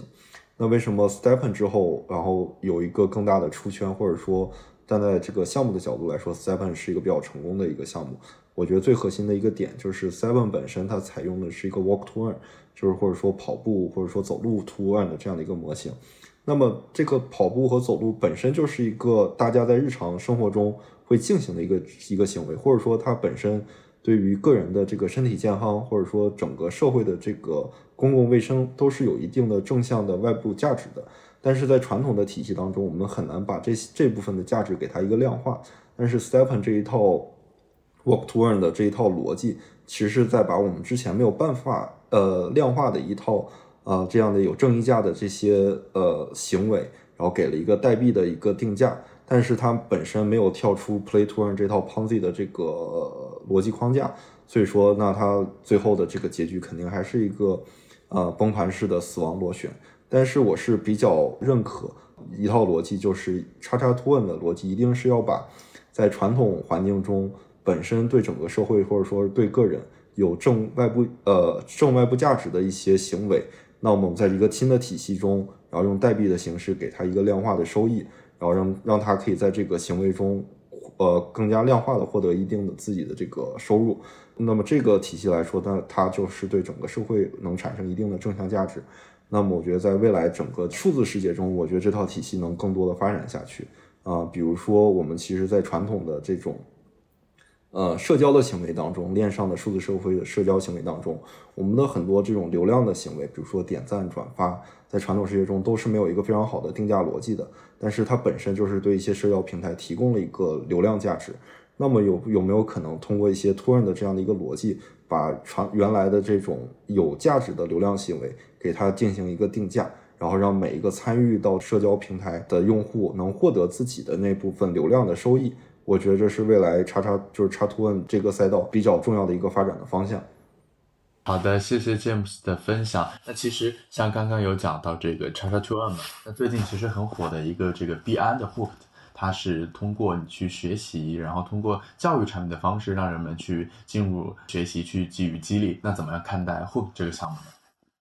呃，我因为我个人没有真正的使用过 Hook 的产品，其实我对这一套这个逻辑其实是不是非常买单的。然后包括 Stepen 火爆的时候，有一个另外一个学英语 Turn 的，就或者说 Speak Turn 的这一套产品逻辑，呃，这个产品，它当时是套了一个英语英语学习的软件。然后玩家必须在玩这个软件之前去买它的 UFT，然后每日完成它这个学英语的一部分这个任务，然后去获得一个打金的收益。但当时我自己也尝试了这款应用，然后包括身边很多这个币圈的小伙伴都用了这款应用。但说实话，我们本身对于这些小伙伴来说，因为本身我们都是海外的一些留学背景，那其实我们并不需要通过这个软件去提升自己的英语。或者说，它当时整个设计的这个体系更适合一些英语的这个入门学者，它本身的这个用户的这个使用预期和它最终的这个价值呈现就会有一个非常大的这个落差。就是真正去用它这个呃产品，然后非常高效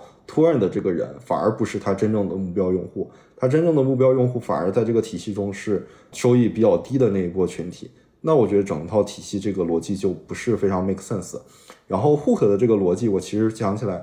呃，前几年五六年前非常火的，呃，国内互联网非常火这个冲顶大赛的这个逻辑，就是全民大家都去用这个呃一些答题的这个软件，然后去博得一些大奖，然后大家花了非常多的时间在这一类的软件上去答题，然后去争夺一些大奖。但是对于这些游戏的开发商来说，他们获得的就是用户的时间和流量价值。那他们通过其他的一些广告啊，或者说流量的变现，就可以赚赚得足够足额的收益。那对于他们来说，反而发出去这部分奖品的价值反而是相对较小的。那么说用户来说，那真正有获得价值吗？我觉得肯定是有的。但是这个获得价值的意义，它这个到底有多大呢？我觉得我是抱一个比较怀疑的态度。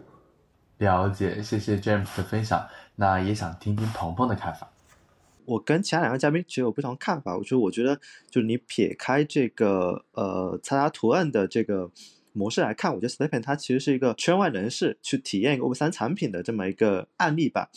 就 Stepen，他在这个产品上，他做了很多，比如说这个反作弊啊，以及他内置钱包以及 Marketplace 这种很多设计。然后包括我自己最近在看一些，比如说这个 AA 钱包啊，比如说未来。可以让代付 gas 啊，以及怎么样让更多的这种用户降低他这个门槛，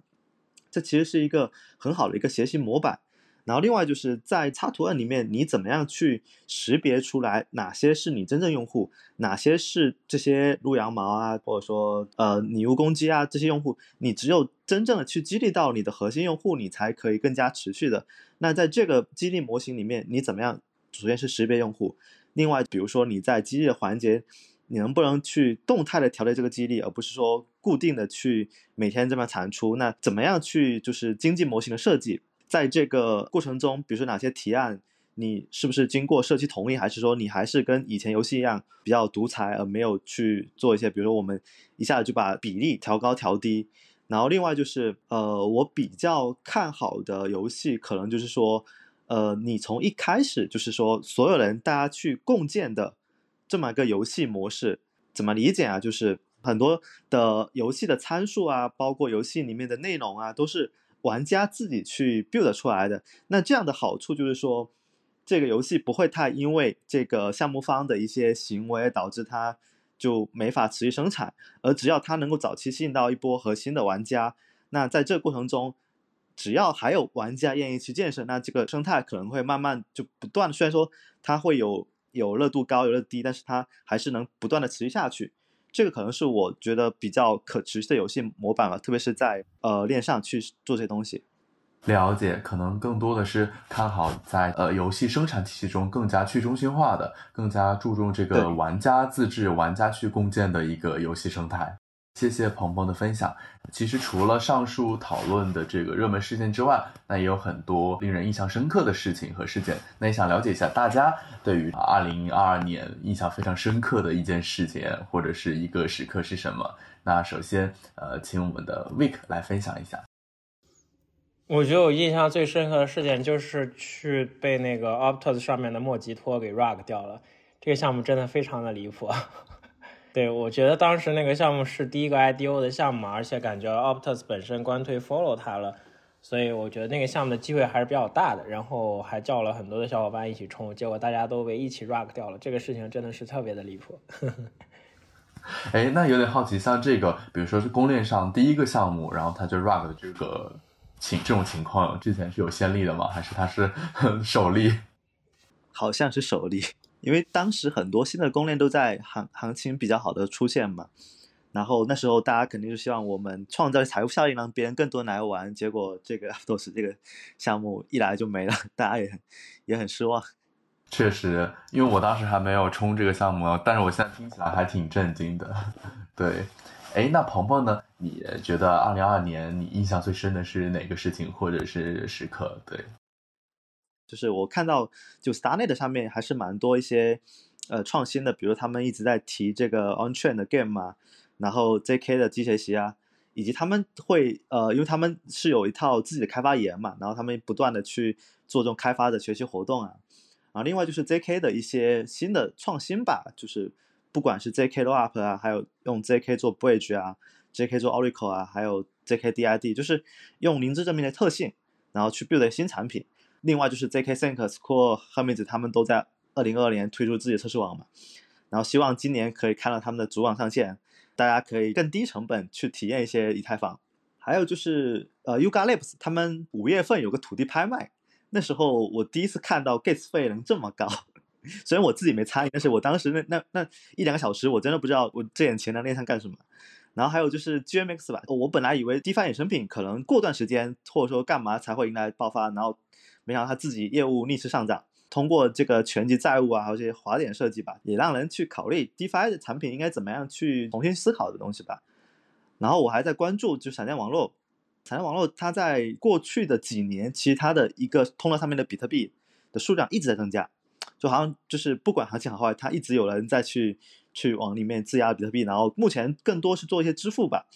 然后还有一些基于闪电网络去做一些，比如说打赏啊。然后现在也有去做这种在比特币上面的一些 DeFi 产品吧，因为这次的这个 CFI 事件让 BlockFi、Genius 很多就爆雷了嘛，就传统大家去比特币借贷的这个地方就慢慢就没有了，就原生比特币支持者他可能也想干嘛我们不自己做一个嘛，那当然会有很多问题啊，所以我也在关关注着。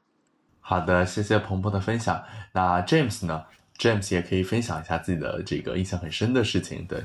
嗯，我觉得对于我来说，印象最深的还是露娜爆雷这个事件。就包括我们刚才聊的时候提到，其实，在爆雷之前，我们写了一个分析整个 Terra 基金会在 Curve 生态去花费整个维持它锚定资金成本的这个是否高效或者说是否理性这样一个研究报告。那么在这个研究报告最后一段，我们要写这个整个研究的这个结论嘛？那其实当时有两个选择，第一个选择就是我把这个最真实的、最直观的感受。写出来就是我觉得 Terra 基金会在做一些非常愚蠢或者说不理性的决定。那我对于整个 Luna 整个体系来说呢是非常悲观的态度，甚至当时觉得可能暴雷确实是不远了。但是我最后整个研报发出来之后，那最后一段的这个措辞反而是相对中性一点。我们大概就是写的是可能在露娜基金会在这一定选择上不是非常理性，可能会有一些更更优的这种的投资行为选择。然后这个演，这是最终这个演报的呈现结果。那最主要理由还是呢，呃，是为什么？就是被当时整个市场所营造整个 Luna 生态大而不倒的，呃，too big to fall 这样的这个市场的 image，然后所唬住了。就自己虽然嗯看到了一些数据，然后看到了一些这种呃不合理的一些情况的存在，但是因为整个市场的认知对于 Luna 来说，它都是一个大而不能倒的一个生态。那么自就这时候就会怀疑自己的这个这个研究的结果是不是跟市场整个认知是匹配的，或者说我们有没有这个信心把一些自己独到的观点去抛给这个市场？那当时是就是抱了比较对自己是比较大的怀疑的一个态度。那最终这个研报的呈现结果也是有一定的落差。那但是，一周之后，整个 Luna 生态爆雷，我们也是及时的跟进，去做了一些投资的决策。嗯，对。但是整个事件对我来说，或者说对于整个我的这个研报的最终呈现结果来说，还是有非常大的影响的。确实，去年的其实整个加密世界，呃，无数个这个爆雷的大大小小的事件，也是给人们留下了很多烙印。就很多人会把呃震撼。然后或者说把暴雷作为二零二二年他们的一个年度的这个 Web 三的一个词汇，那如果用一个词来总结自己在二零二二年的 Web 三之旅，那大家会用什么词来去概括呢？也想听一听大家的经验以及思考。那首先 Week 来分享一下吧。呃，我想说可能是爆肝嘛。我去年做了差不多有四百期视频嘛，我没有具体做过统计，但应该是差不多了。因为我们 DeFi 慕课也有在更，而且 DeFi 慕课一节课差不多半个小时到四十五分钟，所以去年应该是做了有四百期视频。对，所以去年是爆肝的一年。嗯，我觉得一个词就是呃，认知上的成长吧，就是对于整个二零二二年来说。一个是自己在这个投研这个赛道上不断对各个赛道研究的深入，然后让自己对每一个赛道理解的程度不断的加深，不断的成长。另外一个就是不断的市场的走势，呃，教育自己，让自己更理解整个市场的这些情绪的一些行为，呃，那也会对自己不同赛道的发展，或者说市场整体的这个发展会有更加深切呃深刻的认知。其实我今年就是下半年，经常跟很多朋友说的一句话就是，有的时候你自己的认知是正确的，但是你的投资决策一定要基于市场的认知来去进行，那才是对于一个投资者来说更高效的一种投资的逻辑。了解哇，这句话真的还挺有启发的。做一些投资决策不一定要根据自己的认知，而是根据现在市场主流的认知。对。那还挺好奇，因为刚刚呃，James 把自己的年度关键词去用成长来描述嘛。那你觉得在过去一年的这个成长中，让你印象最深的一次成长，你觉得是什么事件或者什么思考？嗯，我觉得一个是刚才提到露娜暴雷这个事件，另外一个呃比较大的一个周期吧，就是整个元宇宙周期，整个市场的这个发展的走势，其实是对我来说是比较好的一个成长的学习的样本。因为其实我们是相当于当时在国盛证券区块链研究院，然后我们这个团队是国内最早写元宇宙研报的这样一个团队，那其实非常早的接触到了一些元宇宙这个赛道的项目，但是基于我们自己对整个元宇宙赛道的这个认知，包括到当时所所有的软件硬件，呃落地的程度，以及说它所构建的宏大的叙事愿景和当前的这些落地的这些程度的之间巨大的这个落差。那对我来说，就我是判断整个这个赛道还不是真正爆发的时期，但是没有想到，包括 Facebook 更名为 Meta 整一个事件，包括整个像 Sandbox 啊、Mana、Dis 就是这些呃元就是币圈的元宇宙项目，然后进行一一系列的卖币啊、炒作的这种骚操作，把整个这个赛道的叙事都炒起来了。然后随着这个 Facebook 更名，其实引爆了整个。不光是币圈，更多是传统投资市场对元宇宙叙事的这个火爆的程度。其实到今天还有很多的上市公司在蹭这个元宇宙的概念。其实我今天线下在成都也发现了好几个这个广告牌上都写着什么“叉叉元宇宙”，就是说把整个元宇宙这个非常宏大的叙事被各种资本的力量推动，然后其实深入到了很多现实生活中的方方面面。但是我们都知道，这个元宇宙最终这个叙事与当前的技术软件或者说整个社会认知发展的差距还是非常巨大的。对于我来说，我是觉得在差距这么大的情况下，我去做这个投资是不理性的。但是没有办法，这个市场就会不断的就靠它的这个自己的认知不断的教育你，就是市场认知它是一个爆发的时间，那它就是一个爆发的时间。那虽然可能只是一个认知的爆发，但是它最终也会落在它整体这个赛道的估值上。那这，我觉得这是我今年学到非常重要的一课。好的，非常感谢 James 的分享。呃，那最后也想听一听鹏鹏的呃想法，就是你会用什么词来总结自己的这个二零二二年呢？对我，我我想我会用惊心动魄吧。我在二零二二年两次比较大的事件里面都有参与，我一直以来我是不太想去用合约交易，但是当我自己持有相关的一些资产的时候，我就在想怎么样对冲风险。然后因为我又没有经验，尝试之后就最终以爆仓收尾嘛。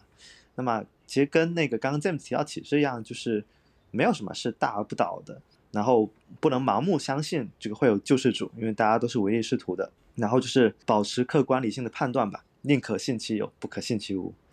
敬畏市场吧，谨慎投资。对，敬畏市场，谨慎投资。那谢谢鹏鹏的分享。对于二零二二年的讨论，大家都分享的非常的热烈，都分享了很多自己对于呃二二年事件的思考和认知。那对于新春佳节之际，对于我们 Web 三世界在二零二三年的发展，大家看好哪些赛道和一些细分领域的发展呢？那首先，呃，有请我们的 Vic 来分享一下。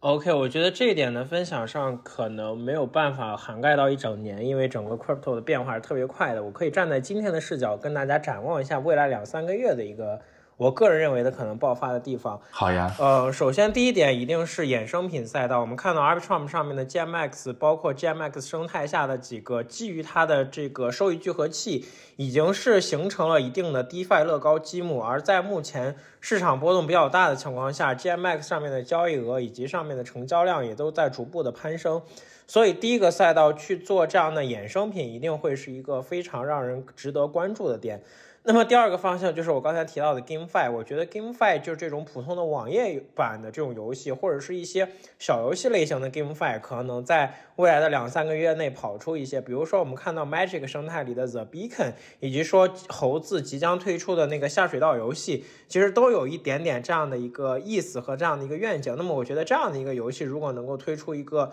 可以让大家具有高度可玩性的话，那还是能够吸引比较多的玩家的。那么再下来一个部分就是我会看好一些这种道的治理工具的发展。当然这一类的项目可能并不会去发币，但是这一类的项目可能能够去对于整个社区型的道的底层基建完成非常多。因为其实我们看到像 DWork 以及 Chumwise 这样的。呃，二代的这种道工具类的项目已经比第一代的什么阿拉贡啊要强的非常非常多了。包括 Request Finance 这一类的去专门做财财税体系的这种项目，其实他们的一个发展也非常不错。所以这一类的赛道，我个人也是会，呃，就是比较看好的。那么第四个部分就是 NFT Fi 赛道，我觉得 NFT Fi 赛道。在未来一定是大有可为的，但是我不知道这个时间到底是什么。就像我说的，等到 NFT 市场流动性充足，NFT 的一个蓝筹的价格提升，那么做 NFTFi 一定是一个非常强的刚需。所以那个时候，无论是你去做碎片化，还是去做所谓的 Ponzi 模型，基于 NFTFi 的 Ponzi，我觉得都是有比较大的机会的。而我个人也是感觉，只有有一个全新的 Ponzi 模型的出现，那么才能够去推动下一轮整个牛市的这么一个发展。所以这是我个人目前比较看好的四个方向。好，谢谢。谢谢 Vic 的分享。那接下来想听一听 James 对于二零二三年有哪些赛道是比较看好的？嗯，我觉得也是站在一年的这个维度上看待哪一个赛道爆发，也是一个比较难的一个事情。但是我就是想想对所有的，不管你是聚焦于哪个具体细分领域或者说赛道的 builder 来说，只要你去坚持，然后不断加深自己对这个赛道的理解，然后不断去补充自己在这个开发建设或者说各种维度上的发展的能力，那么你一定能在未来的这一年中迎来一个比较大的这个应用层面上的一个爆发。呃，然后可以聊一些具体的这些赛道，可能我个人是比较看好，或者说更聚焦在的赛道。一个是任何就是链上的应用 Fi 的赛道，不管你是 DeFi、Social Fi，然后甚至 GameFi，它其实很多底层逻辑都是相通的。那么在我们在去年迎来了非常多就是偏 Ponzi 模型的这种 Fi 赛道的崛起，那我觉得今年其实是更多一个应用或者说应用价值回归的这样的一个阶段。那未来的大家更多的是拼你一个本身的这个产品的用户体验，然后你本身的这个 Fi 的设计的这个可持续性和本身的这个啊代币经济体系的运营逻辑到底是不是合理的？那可能这是在未来一年中比较重要的一个点啊。然后在另外一个维度上，就是道的这个组织框架的一个逻辑。就我觉得去年整个 People 道的一个爆发，其实迎来了一个非常大一波这个链上道注册或者说治理提案的这个数量的一个飙升。其实这个逻辑有点类似一七年的 ICO，呃，一七年 ICO 的这个热潮让所有的币圈的用户都意识到了，这种 ICO 是币圈来说或者说整个以后这个创新产业来说非常高效的一个融资的手段。到去年的爆发，也让所有的这个 Web 三的从业者都意识到了，这个道的这个组织框架可能是未来所有 Web 三领域的这些公司啊团体来说非常高效的一个组织框架形式。呃，那未来的两到三年内，整个道的领域的这个治理啊、运营啊，各种各样的这个维度，它都会不断的进行一定提升，然后直到到真正成为这个 Web 三领域最成熟的一个组织框架的一个模式。但是这前期的这些呃 build 和发展。我觉得都是必不可少的。那么，哪些从业者可以更早的布局在这些赛道，然后去不断的坚持，去贡献自己的能力？那我觉得他在未来这个赛道真正爆发的时候，就可能获得比较超额的收益。好的，谢谢 James 的分享。那最后也想听听鹏鹏的看法。嗯，我我因为我比较关注旧车师的一些进展，呃，我就是有大概列了几个吧。第一个就是一个 MEB 的一个相关的一些东西。在 POS 之后，就是那些验证者他可能没有 gas 费收入嘛，那 MEV 是它的一个主要收入来源。那相关的产业可能有些流动性矿池，比如 Lido 啊，那还有 Freshbot。那么新兴市场，比如说 Cosmos 和未来 Layer Two 的这些 r o l Up 项目方，他们开放了 Sequential 的这个权限之后，也有一些会带来一些在二层的 MEV 的一些收入。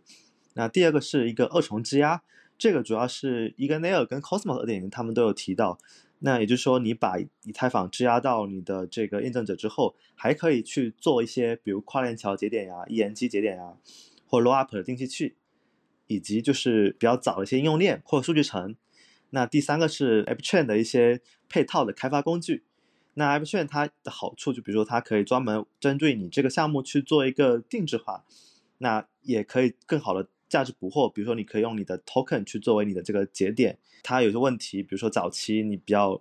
难启动嘛，或者安全性不高，那另外就流动性更分散，以及没法跟其他项目去做一可组合，所以在这存在一些问题，那么就会有一些服务这些问题的一些相关配套，比如 API、SDK 什么的，还有就是账户抽象，因为之前的一些多签钱包或者智能合约钱包，像 Agent 它其实产品设计比较复杂，然后也没有统一标准。那以太坊现在在推荐这个三七的一个标准，就是让未来你可以让用户快速构建一个，嗯，就没有助记词以及可以批量交易免 gas 的这么个钱包。那这个我我觉得可能对之后的一些项目，他们就可以再去采用，而且它还有一个是呃聚合签名，这个对 l o up 比较友好。还有我一直在关注的就是嗯 JK 相关的一些硬件加速，这个主要是当。这个 JK Rollup 产业 AI 大之后，以及它仿 POW 转 POS 有一些闲置的这些呃呃 GPU 啊干嘛的，可以参与到作为生成这个 JK Proof 以及验证者。那还有一些 R 六相关的隐私网络，他们也需要更多的这种算力参与进来。另外就是刚刚提到的比特币的 DeFi，这个就随着一些 CFI 的倒闭啊，那肯定有些需求存在嘛，那他们也会想在在链上去做这么一个应用。呃，最后就是一个 A I G C，但是我关注的不多。A I 可能也会对 Web 三，包括一些内容的生产呀。然后最近看，今天看到个新闻，就是 Outfarm 他们用一些 A I 策略去寻找一些链上的一些呃收益的机会。对，这是我的分享。好的，谢谢鹏鹏的分享。那大家其实刚刚也提到很多共通的一些赛道，比如说呃 GameFi 啊，然后包括像 DeFi，然后包括像道工具。那因为正好作为 Build 道的一员，那也想听听，哎，大家对于道工具这个赛道有哪些比较看好的一些领域，或者说细分的一些机会呢？那首先想听听 Vic 的看法。哎，我觉得这道工具这个赛道，其实如果要讲起来，还是比较的宽泛的。那么其实我觉得目前来说，道工具应该是服务于这些社区型的道，比如说像 Build 道这一类的道，呃，可以说做到财税公开，这个是我觉得所有的道最为重要的。既然你是一个道，你的财务一定要去公开，不公开的这个道，那我个人认为那不算是一个道的。所以财税公开，包括说整个的一个财税流转体系，这个可能会是比较重要的。那么其实现在已经有比较成熟的产品了，像 Request Finance。其次就是道与道之间，就是两就是一个道之间的这种合作。那么我们道里面可能又分为不同的，类似于不同的小组啊、不同的工会啊，都在负责不同的事情。那么如何去定量的去保证你的产出，以及说如何去量化你的工作，还有就是各个小伙伴之间如何去配合这样的一个道的这种在线工作的一个呃软件和服务也是非常重要的。那么看到像 Request Finance 和 D Work 现在已经去呃专门提供这种服务了，而且都是完全免费的，所以这个也都是还算不错的。那么其次，我觉得最为重要的就是道的治理方面，因为一个道，特别是整个道进入到一个社区型的道，进入到一个就是发展到一定阶段，比如说产出了非常多的东西，包括说获得到融资，想要去往下一步发展的时候，呃，你能有一个合理的治理框架和治理体系以及治理平台会是很重要的。但目前为止，好像并没有从整个的社区中看到有做类似的方向的特别成熟的一些项目。那么我们看到像 Snapshot 这样的项目，虽然是来去做投票的，但其实。本质上，它的功能以及说它的产品逻辑也都是比较简单的，只是普通的提案、投票以及说讨论，然后通过等等，就是没有办法能够满足更加复杂的应用场景。所以我觉得，关于治理工具这方面，可能还是需要去呃花费很多的时间，包括说如何调动更多的道德社区成员去参与到治理中，这些可能都是未来需要思考非常多的。对，这是我的一些想法，谢谢。谢谢 Week 的分享。那接下来想听听 James 有什么想法想跟大家分享。我觉得道的这个领域，其实我们分几个维度看，一个是道的这个底层应用，它分为治理，然后整个这个财务体系的公开透明，然后还有各种任务，或者说整个你这些资料呃协同的一个平台，甚至还有一个道的这种讨论的一个社区。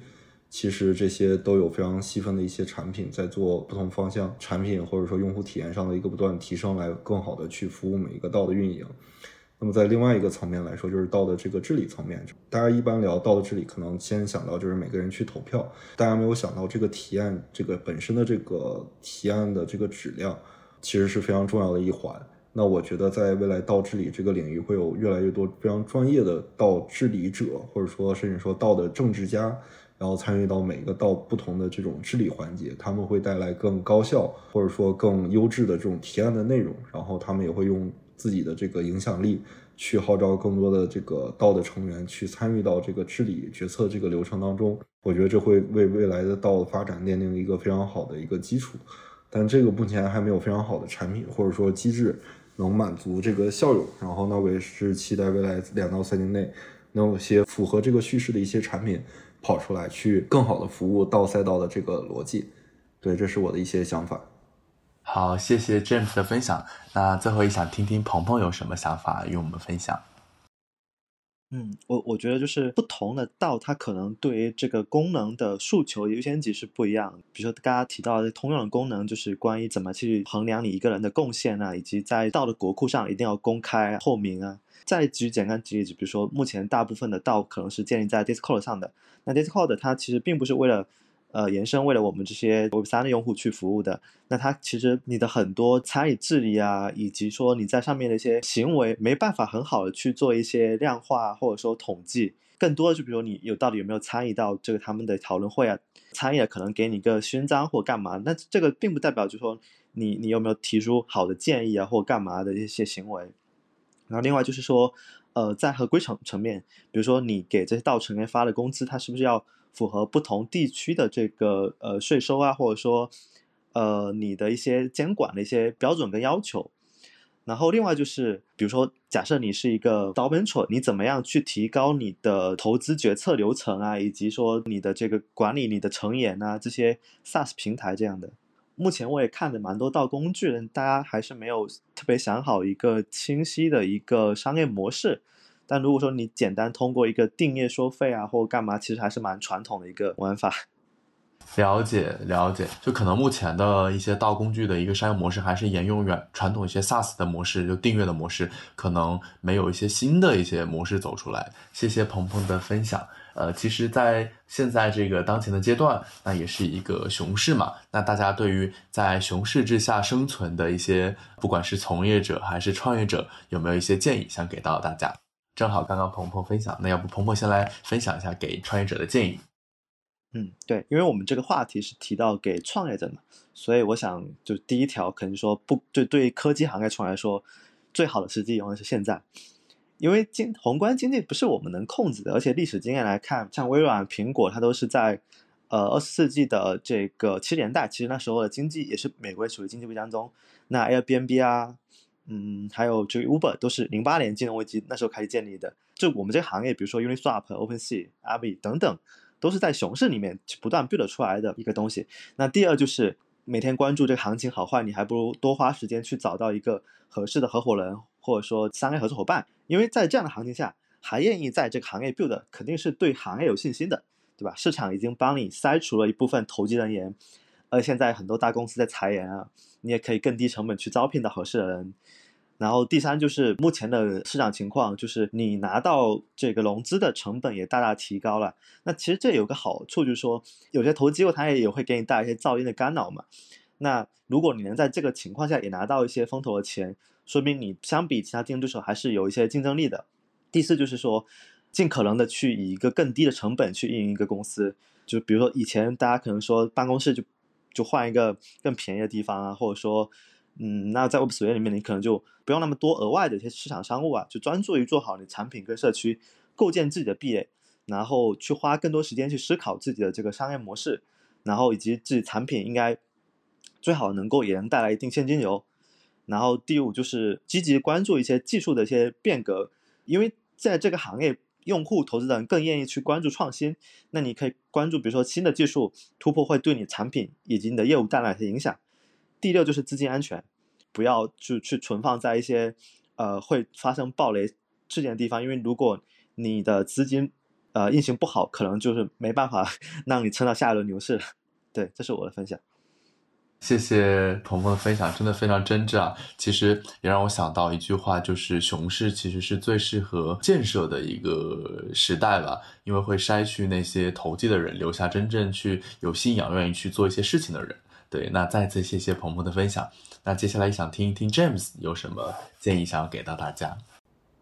好的，我觉得对于真正的这些 Web 三从业者，尤其是这经历过一个周期以上的这些从业者来说，其实他们不太需要什么的建议。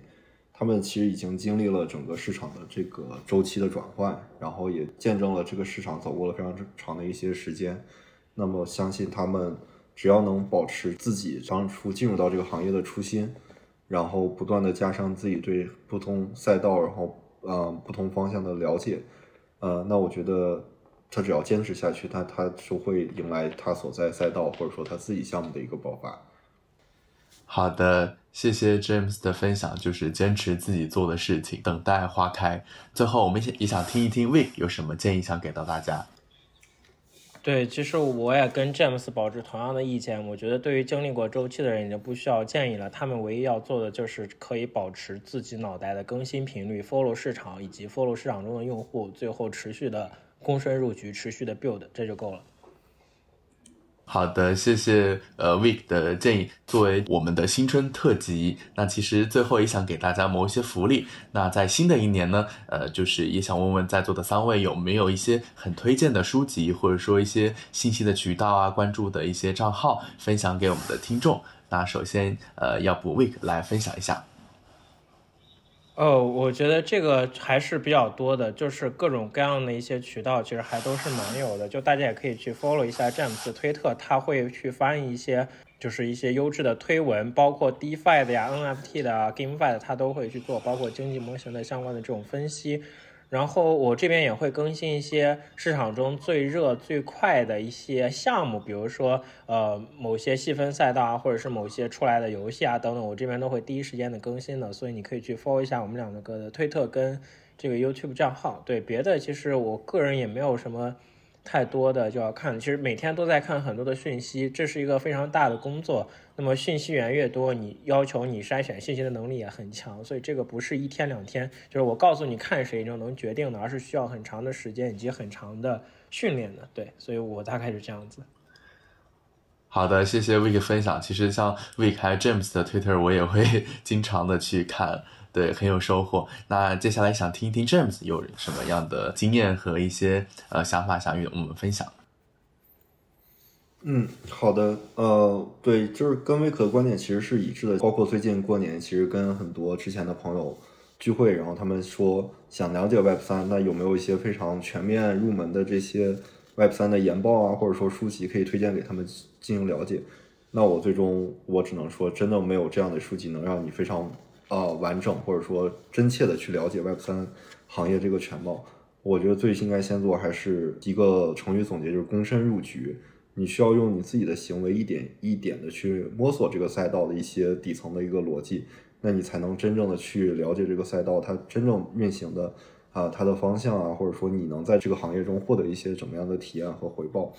然后另外一点，其实也是我今年比较成长的一个点，就是我搭建了一套非常体系的高效获得信息的这样的一个框架啊，不光是 Twitter、YouTube，甚至一些 Telegram 的群组，还有一些这种呃不同机构的这种。订阅的这些呃邮件，它都成为了我日常去筛选信息的一些来源。然后我现在有一张一套非常完整的这种框架，去帮我每天去获取一些最高质量的信息，然后帮助我自己的大脑不断的去迭代我对这个行业的认知和理解。我觉得这是作为一个每个从业者来说非常重要的一个点。谢谢 James 的分享。那如果有一些合适的渠道，也可以在我们的播客的评论区去作为福利来发放给我们的听众。那再次谢谢 James 的分享。那最后想听听鹏鹏有什么想法，能与我们分享一下？嗯，对我我也很赞同刚刚两位嘉宾提到，就是在这个这个行业，就是你先躬身入局，然后呃不断获取更适合你的一些信息吧，就尽量扩大你的这个关注面，然后再不断做减法。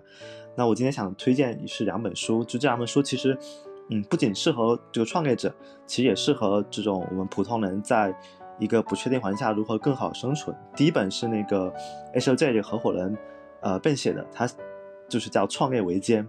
然后这本书你看的时候就感觉就是各种艰难、艰难、艰难，就是他从他讲了自己从一个初出茅庐的一个人，然后再到怎么样做了一个企业，然后再变成投资人。就创始人可能自己也会有迷茫的时候啊，或者说陷入困境不知道怎么办的时候，也可以看看就这种比我们牛逼的人他是怎么面对的。第二本书是那个 Greylock 合伙人霍夫曼写的一个闪电式扩张。推荐这本书的理由就是说，呃，因为 Web3 的公司，你从第一天开始就要考虑这个全球化。